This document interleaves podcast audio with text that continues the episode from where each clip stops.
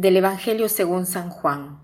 Junto a la cruz de Jesús estaban su madre, la hermana de María, madre de Cleofás, y María la Magdalena. Jesús al ver a su madre y cerca al discípulo que tanto quería, dijo a su madre, Mujer, ahí tienes a tu hijo.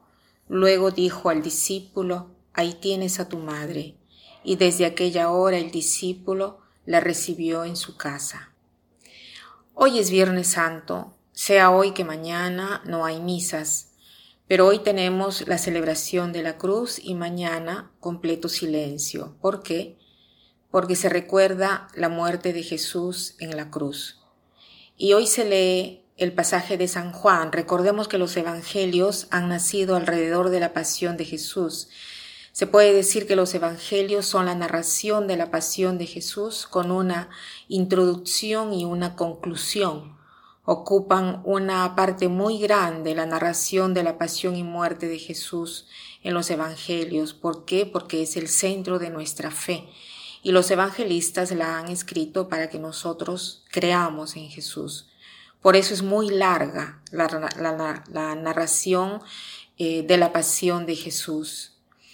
Y todos los años, el Viernes Santo, se lee la pasión de Jesús según San Juan, porque fue el único que estuvo al pie de la cruz y que vio y escuchó todo lo que ha escrito. Entonces, aquí hoy nos dice que junto a la cruz de Jesús estaban su madre, la hermana de María, madre de Cleofás y la Magdalena. Pensemos en estas mujeres al pie de la cruz, pero una sola es la madre, y una sola se distinguía por su modo de estar al pie de la cruz. Y Jesús al ver a su madre y cerca al discípulo que tanto quería, dijo a su madre, Mujer, ahí tienes a tu hijo. Luego dijo al discípulo, ahí tienes a tu madre. O sea, Jesús no tiene más nada, está despojado de todo en la cruz no, tenía nada. La única cosa que poseía era su madre, pero también a ella nos la donó. ¿no? Se la dona a Juan, pero en la persona de Juan nos la entrega a cada uno de nosotros. María estaba al pie de la cruz, no estaba solo físicamente bajo la cruz, sino que estaba también espiritualmente bajo la cruz. Ella compartía la pena de Jesús en la cruz, era estaba unidísima a Jesús, si se puede utilizar esa expresión. Estar al pie de la cruz quiere decir perseverar, permanecer, ser fiel.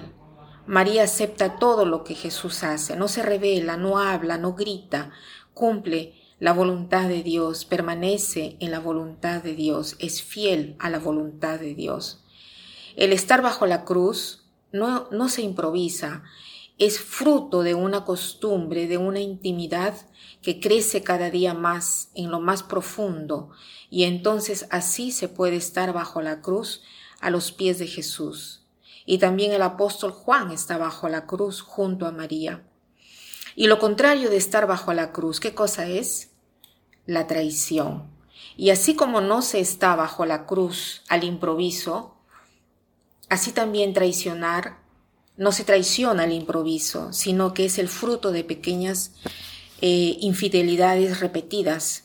Entonces, estemos atentos a estas pequeñas infidelidades de cada día. Ellas no nos permiten de estar bajo la cruz cuando el Señor nos pide un momento de perseverancia en el momento de oscuridad.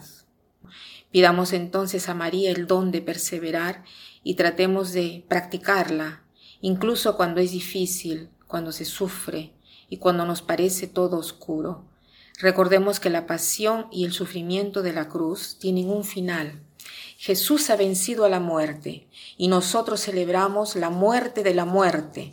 Jesús en la cruz ha destruido la muerte y nos ha dado la vida.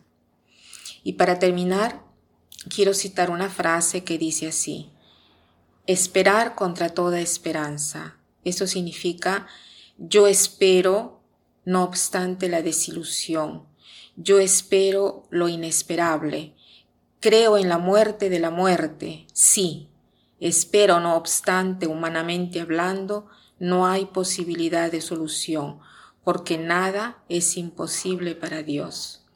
Que pasen un buen día.